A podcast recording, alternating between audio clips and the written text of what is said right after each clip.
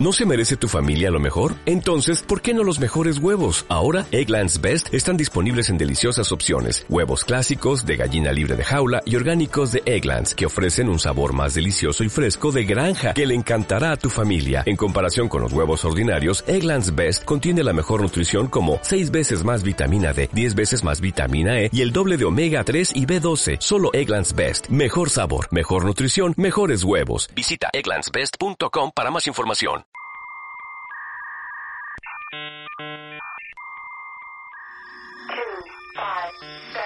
We are anonymous.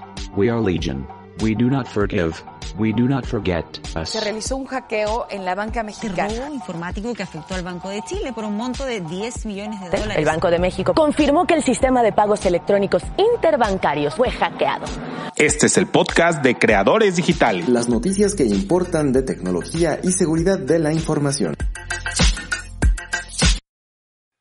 Y bueno, eh, lo que pasa es que en el Reino Unido hubo incluso una, una manifestación, les voy a compartir aquí la nota original de The Verge, que eh, pues puso al gobierno de Boris Johnson en problemas porque de- dejaron la decisión de, de, de, pues sí, de, vaya, de, de, de definir quiénes iban a tener educación superior, eh, a través de un algoritmo al que llamaron, se me acaba de ir aquí el nombre, está acá abajito.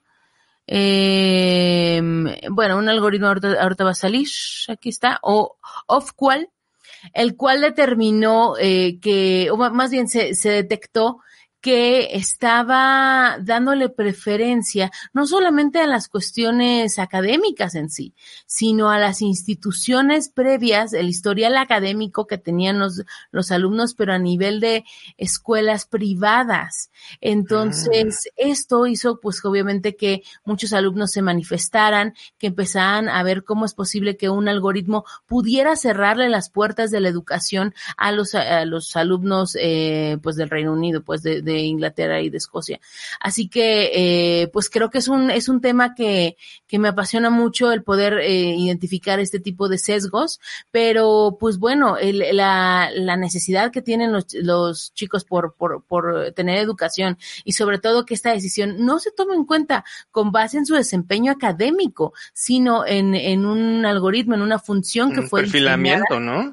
Claro, habla de una discriminación, habla de un, eh, pues. Pero lo llamarías discriminación sistémica o es como informática, ¿cómo lo Pues es un llamarías? sesgo, pues, ¿no? Eso es un, así se le, se le llama, por así decirlo, y, y está dándole, o fue programado, por así decirlo, en una, mm, para darle prioridad a, a otra cosa que no fuera necesariamente la, pues las calificaciones. Mm, eh, creo que este tipo de sesgos se dan a conocer y eso lo he platicado con Claudia del Pozo, que no la ha podido traer acá al programa, pero prometo platicarlo pronto con ella, eh, que esto se da ya que los algoritmos están operando y obviamente pues eh, también funciona a nivel de, de programas que están contratando como LinkedIn o como algunas otras herramientas para recursos humanos que obviamente tratan de, de pues con buenas intenciones de encontrar un buen candidato, pero se dan cuenta que obviamente como es de alguna forma machine learning van aprendiendo que las personas de cierta escuela si hablan inglés, como lo que decía Manuel, ¿no? O las personas de cierto perfil hablan tal, incluso la política de ya no incluir fotografías en los currículums viene un poco también de eso. Eh, ahora con los perfiles de LinkedIn que se autocargan, bueno, también eso posiblemente pueda afectar. Pero entonces al momento en que van aprendiendo, inconscientemente, por así decirlo, bueno, eh, el, el algoritmo va haciendo ese sesgo de manera automática y no se dan cuenta, obviamente, hasta que ya se hizo un análisis de, de los alumnos más calificados, eh, había una tendencia muy clara a, a premiar, digamos, eh, a los alumnos que, que eran de escuelas privadas sin importar su, su historial de calificaciones. Entonces, nos estamos eh, enfrentando a un mundo en el que en el que tal vez nosotros eh, ya sabemos por dedazo, por amiguismo, por otros mecanismos que se dan este tipo de situaciones. Pero el hecho de que lo haga ya formalmente un sistema educativo de un país por eh, tratar de homogeneizar una operación que no pueden hacer de manera física o de manera como la venían, como se venía haciendo en las escuelas, pues habla mucho de, de, lo, del acceso que sí podrían eh, tener estas, eh, estos alumnos. Y bueno, pues obviamente considerando también la pandemia, el tipo de, de instituciones, lo que significaría ahora pagar una institución educativa, que creo que esto va a cambiar tremendamente. Mucha gente va a querer emigrar al sistema educativo de gobierno y posiblemente el gobierno no tenga la capacidad para aceptarlos y, la parte educativa va a ser un lujo.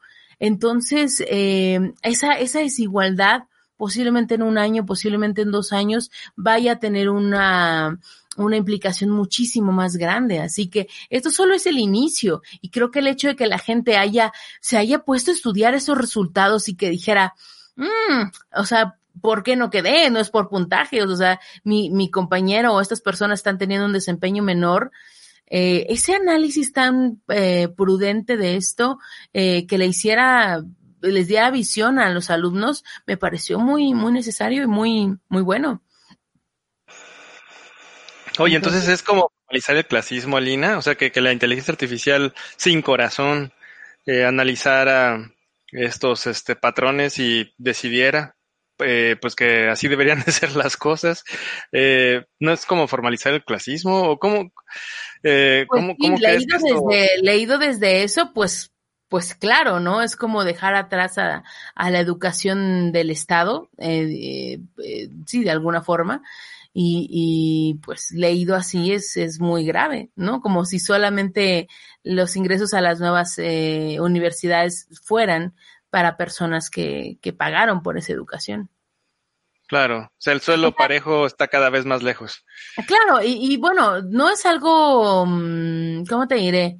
No es algo nuevo. Hay muchos algoritmos y hay muchas instituciones de recursos humanos. Si usted trabaja en recursos humanos, no me dejará mentir que la ética tiene que estar mucho más presente en estos, en estos sistemas y sobre todo en la contratación virtual, insisto, en el que, pues, en Estados Unidos, por ejemplo, solo tienen pues muy marcado el contratar a gente de la Ivy League, ¿no? De las grandes eh, universidades de Estados Unidos, tienen una preferencia por eso y el poder demostrar tu capacidad en un papel para que te contraten se vuelve dos o tres o cuatro veces más complejo.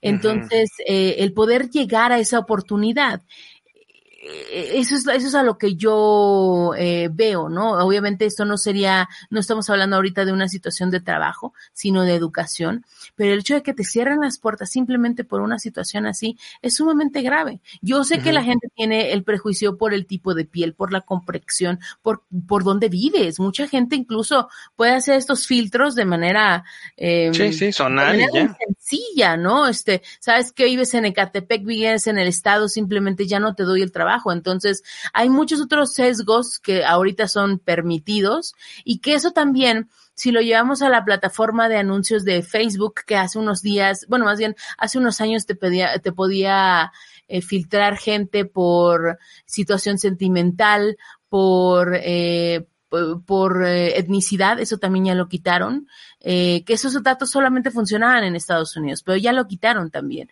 porque permitía mandar eh, campañas muy, muy dirigidas a personas de ese, de esa cultura o de esa, de esa, pues sí, de ese tipo de piel. Entonces, conforme han ido avanzando, pues están tratando de quitarle ese poder de llegar pues eh, tal vez llegar de una manera comercial, pero también del lado de, de LinkedIn podemos ver dónde vives, qué tipo de, de piel tienes. Y, mm, y, y justamente estaba viendo a una, una chica que es eh, de marketing que decía, hoy en día el poder eh, llegar eh, a, a tener un buen trabajo es un poco como la situación de si tú persigues al gato, el gato, tú nunca vas a alcanzar al gato. Lo que tienes que hacer es tener lo que el gato quiere para que tú vengas, para que el gato venga a ti. Entonces, eh, he hablado con varias personas a lo largo de, de estas semanas eh, eh, para delimitar o crear estrategias de contenido que hagan que ese gato, que esa empresa, que esos clientes lleguen a ellos a través de contenidos como los que hacemos aquí en el noticiero. Contenidos Eh, orgánicos. Claro, porque es muy diferente que los reclutadores se metan y lleguen a tu perfil, porque tú estás compartiendo algún tip sobre sesgos de, de, mm, de algoritmos, por, de, de, un tip para programar mejor en JavaScript o, uh -huh, que demuestre cierta autoridad o pericia, claro. ¿no? Y tú estás incluso eh, ya pasando una cierta prueba que te podrían poner en el trabajo. Pero cuando tú, y eso. Manuel seguramente si me estás escuchando va a estar de acuerdo conmigo, en este ánimo de, de compartir, es muy diferente que tú compartas eh, una estrategia, digamos, como de vida de tus vacaciones y de todo lo demás, a que tú compartas algo que la gente quiera aprender. Te va a poner en otro nivel eh, de, de de, de, que te quieren, que te buscan, ¿no? Las empresas. Entonces, a la gente, si tú eres un programador, si tú estás haciendo algo ahorita, estás desarrollando eh, software libre, si estás eh, colaborando en algún proyecto, valga la redundancia, colaborativo, vas a tener mucho mayores puntos a que eh, si estás buscando esto, porque obviamente tenemos que crear todas estas estrategias para uh -huh. no caer en este tipo de algoritmos tienes que llegar por otra manera porque estos algoritmos no, va para, no van a parar, este tipo de búsquedas, desgraciadamente, pues... Porque va a ser más barato, Alina, ¿no? Claro. Es, exactamente, estás ahorrándote gente, eh, cerebros, ¿no? Estás uh -huh. delegándoselo a una Nómina. función. Claro, pero el hecho de que el mismo gobierno esté operando esto, pues tiene una implicación muy diferente. Una empresa, pues de alguna manera, Ay, ¿qué te diré? Eh, pues tienen sus propias reglas, si lo quieres ver así, es una iniciativa privada, tal, pero el que esto venga del gobierno y que esté ligado a educación es sumamente grave. Entonces, sí. Que sea oficial, ¿no? Sí. Eso es lo difícil.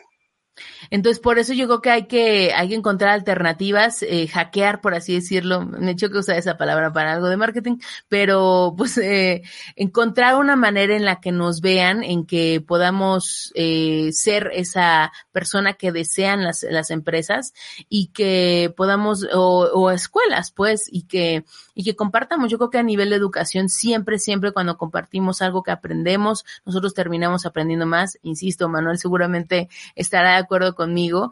Y es un momento para, para buscar esa comunidad y me da mucho gusto que, que gracias a este, este tipo de descubrimientos de los alumnos puedan saber bajo qué algoritmos los están, los están, eh, sí, rigiendo, los están evaluando, ¿no? Así como, como con el de las placas, pues, o sea, la gente tiene derecho a saber qué hay en, en sus embutidos, pues, o sea, como dicen, si tú supieras lo que hay en una salchicha jamás la volverías a comer, pues es lo mismo con los algoritmos, tendríamos que saber bajo qué reglas se, se crearon y a quiénes están premiando, a quiénes están dándole esa, pues ese premio, esa, esa distinción que a los demás está sí. Ponte en el tocadero para que te toque, ¿no? Dicen por ahí. Claro, Entonces, claro. pues hay que hacerte más, este, convertirte en un perfil más eh, atractivo, ¿no?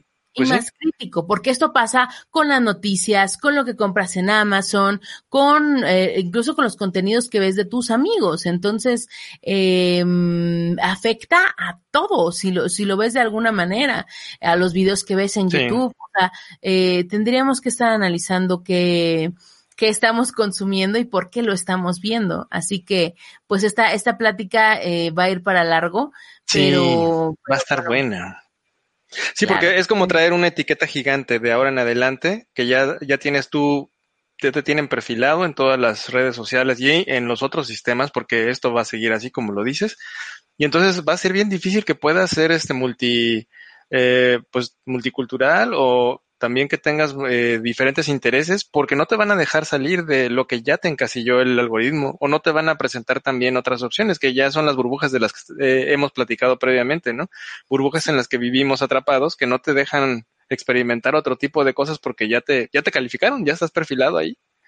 Y sabes que a mí me da pavor y he tenido de verdad casi pesadillas con el hecho de que a la gente se le empiece a discriminar. Creo que ya lo había platicado contigo por sus niveles de azúcar, por su hipertensión, que esa sí. información la puede tener una Fitbit eh, un Apple Watch, porque pues imagínate, si Apple, bueno, obviamente Apple tiene unos estándares de seguridad muy altos, pero por ejemplo, si la aplicación de MySugar, que son de esos este, aparatos para medir el azúcar, el tipo de actividad física y esto se ligara en algún momento a cuestiones de trabajo que hoy son los empleados más vulnerables para poder eh, contratar, eh, y obviamente hay muchas empresas que saben que no pueden correrlos de un día para otro porque esto pues se van a tribunales, es un despido injustificado, por así decirlo.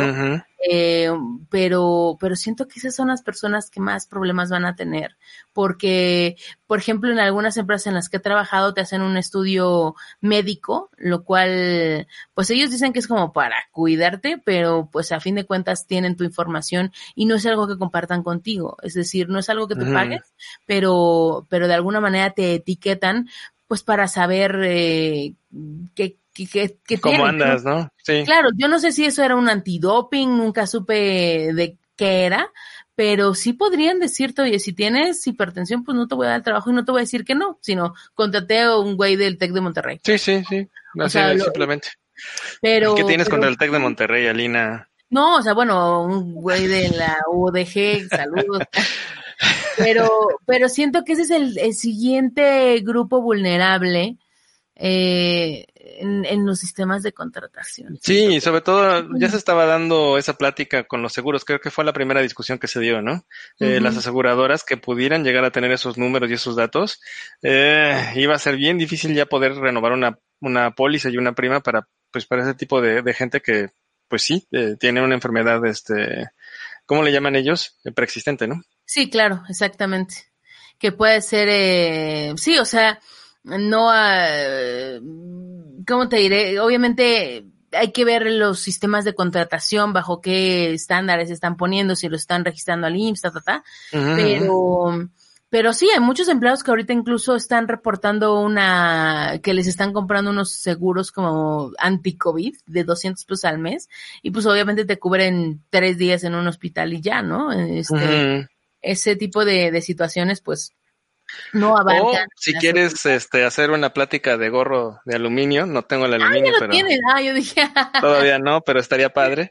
Pero si quieres entrar en esa plática de gorro de aluminio, eh, pues ya teniendo acceso a tu genoma, eh, pues la aseguradora sí podría, y como muchos ya lo han puesto en la mesa, podría decirte, no te, o sea, sí te voy a dar el seguro, pero tu prima va a hacer esto porque eh, tienes este propensión a, pues a la diabetes o o alguna enfermedad crónica. Entonces, sí te lo voy a dar, pero tu prima es disbig, ¿no? O sea, y, si quieres, Y entonces, este, pues ya, ahora sí que la mafia de las aseguradoras ya te negará una prima, eh, pues ahora sí como, como antes se, estilaba, ¿no? Pues ahorita estás bien, ¿no? Entonces te toca esta prima. Pero no, o sea, ya podrían empezar a hacer eso. vaya, es un negocio y creo que lo pudieran hacer, pero sí, esa discusión ya se viene dando desde hace rato, no se ha implementado o no sé si ya lo estén haciendo y nada más no lo estén diciendo, ¿no? No, a mí me suena que, por ejemplo, si la gente que ya sobrevivió al COVID eh, sacara una prima de seguro, eh, creo que si les hicieran un análisis así, la prima sería altísima, porque además todavía no se descubren los, los efectos secundarios que puedan tener, la gente incluso que pueda recaer, pero, pero claro, o sea, el, el, el potencial de un análisis médico y tener la información médica de alguien en ese sentido, híjole, es, eh, puede ser muy peligrosa para niveles de, laborales, eh, de vida. Uf, sí, sí, pero súmale a eso, o sea, antes eh, tendrías que hacerte los exámenes de ADN para tener esta información. Pero si le sumas a esto IoT, si le sumas a eso lo que tú dices de, inteligencia artificial, o sea, ya no tienes que ir a hacerte exámenes. Podrían entender a través de varias cosas, pues, cuál es tu situación, este, de salud en este momento, ¿no? Yo creo que estoy convencida de que eh, cuando ves tu screen time, a mí me lo da el teléfono casi todos los domingos, digo, esa semana fue una semana muy llena de ansiedad porque tengo más de ocho horas en la pantalla, ¿no? Entonces, cuando empiezas a ligar y qué aplicaciones ves más tiempo, o sea, tienes esos, esas mediciones y si las ligas con algo de salud, pues obviamente te da un, un nivel eh, de salud mental que creo que eso también va a llegar a ser un indicador muy importante en el futuro para las empresas, eh, ya que estamos trabajando eh, de manera remota, ¿no? Hay, es muy interesante porque ahorita incluso vi una nota en este blog que se llama Merca 2.0 de el nivel de consumidores que se está creando post pandemia, de la gente que sí está teniendo unos recortes de dinero impresionantes, de la gente, de los jóvenes, pues que eh, de alguna manera piensan a la larga que siguen comprando igual, eh, o sea, hay como varios perfiles y sobre todo el tipo de decisiones comerciales que están haciendo a niveles de compras de básicos, o sea, es decir, no es lo mismo que tal vez en febrero comprabas un jabón más caro en el Costco y ahora estás comprando por kilito en la tienda de la esquina. Eso también te da unos indicadores económicos eh, de, de, aplazamiento de pagos, de toda esta situación económica, pero cómo se están eh, cambiando los, los grupos económicos que toda la vida los mercadólogos han pensado que es A, B y C, D. Ahorita yo creo que eso no puede. trastocado. Puede que una persona pueda tener muy buen servicio de cablevisión y de internet, pero no está pagando zapatos, no está, no está pagando tal vez eh, este detergente. Sí, no nada lujoso, o sea, relojes, ¿no? ¿no? Sí, cómprate un reloj. ¿Y como para qué? Pues a quién voy a ver, ¿no? Exactamente, exacto. E, todo el tema de, de la reestructuración de, de, la industria de lujo es muy interesante cómo, cómo esto está haciendo, pero creo que uno de los indicadores, eh, cuando hablábamos con la gente de Cronos, hablábamos de, de que se podría tal vez en algún momento analizar qué era lo que estaban haciendo las personas en la pantalla, que bueno, ellos no lo hacen, pero eh, si, si, se llegara eso a determinar, podríamos hablar de, de, un indicador muy importante que es la ansiedad, por los tiempos de trabajo que se están excediendo, por las metas que no se están logrando, los recortes, muchas otras situaciones, uh -huh, uh -huh. pero yo creo que la ansiedad va a llegar a ser una métrica interesante a nivel de salud social, de, de, salud mental, perdón, de los empleados, que determinará también qué, qué tan capacitados pueden ser para, para salir, para vender, ¿no? O sea, o sea, salir a la calle a tener otras funciones, y yo creo que yo lo determinaría a partir de eso, su, sus niveles de, de ansiedad. Y quien logre dar de una manera ética con esa, con esa métrica, va a, a ser bastante bueno. Recuerda que puedes escuchar el podcast semanal de creadores digitales en iVoox, iTunes, Spotify y YouTube. Síguenos en las redes sociales. Comparte con nosotros tus tweets favoritos en arroba creadoresdigita. Compártenos las noticias que más te interesan en facebook.com diagonal creadores digitales.